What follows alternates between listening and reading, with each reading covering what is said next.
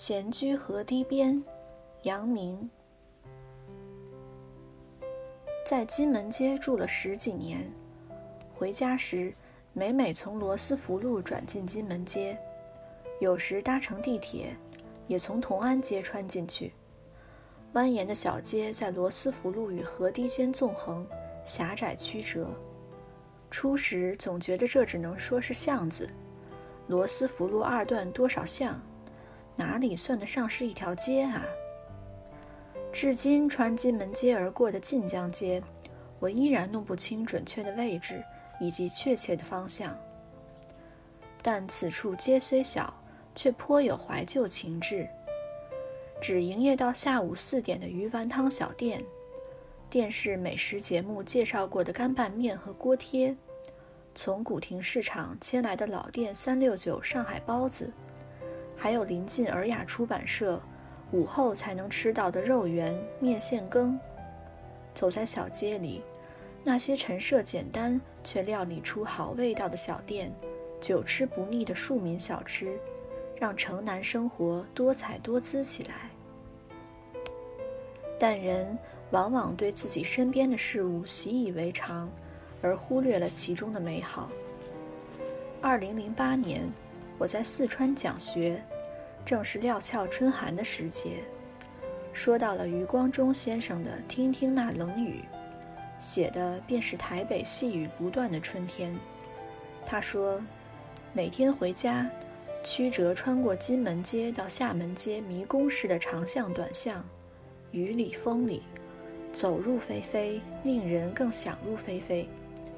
想这样子的台北，凄凄切切。完全是黑白的味道。想整个中国，整部中国的历史，无非是一张黑白片子，片头到片尾，一直是这样下着雨的。浓浓的乡愁一时蔓延开来，霎时，金门街的种种浮现眼前，就连路口的 Seven 便利店，一下子也有了不一样的意义。余光中先生在厦门街住了一段不短的时间，他许多重要的作品都在这里完成。影帝先生的尔雅出版社也在厦门街，每每经过，还有着倾慕文学名家的粉丝心情，不知道谁就要从这里推门出来了。然而，余光中先生居于此时，大概 Seven 全家。八十五度 C、顶好超市，这些二十四小时连锁店都还没有开启。如今深夜的金门同安街区，在安静中又多了些丰富生意。从罗斯福路到河堤，面积并不大的这块城区，新旧并陈，融洽共存，这是台北老城区的生活痕迹，也是其特色。金门街巷里，家居生活宁静悠缓。